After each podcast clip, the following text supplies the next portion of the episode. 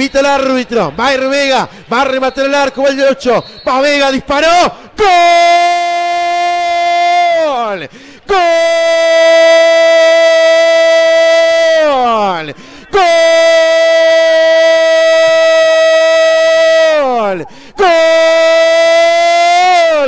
Rentista Gonzalo Vega. Un penal con suspenso. Remata al medio. El arquero logró tocar la pelota y se mete suave contra la red para provocar el delirio de todos los hinchas de rentistas que festejan. De los allegados aquí y los otros en el barrio de General Flores. Festeja el bicho colorado. Comienza a tener de rojo la jornada. Comienza a tener de rojo la letra de campeón de la apertura el codo Romero la generó, Vega le cometió la falta, que ahora cambia por gol, Rentistas 1, Danubio 0. Le pegó Vega, la tocó Bermúdez, pero no la pudo contener. Y Rentistas que quiere repetir y comenzar a hacer su historia. No como en el 98, que no pudo concretarla. Sí ahora, aquí en Jardines del Hipódromo, gana Rentistas y se acerca cada vez más a la posibilidad de lograr este primer torneo del año 2020.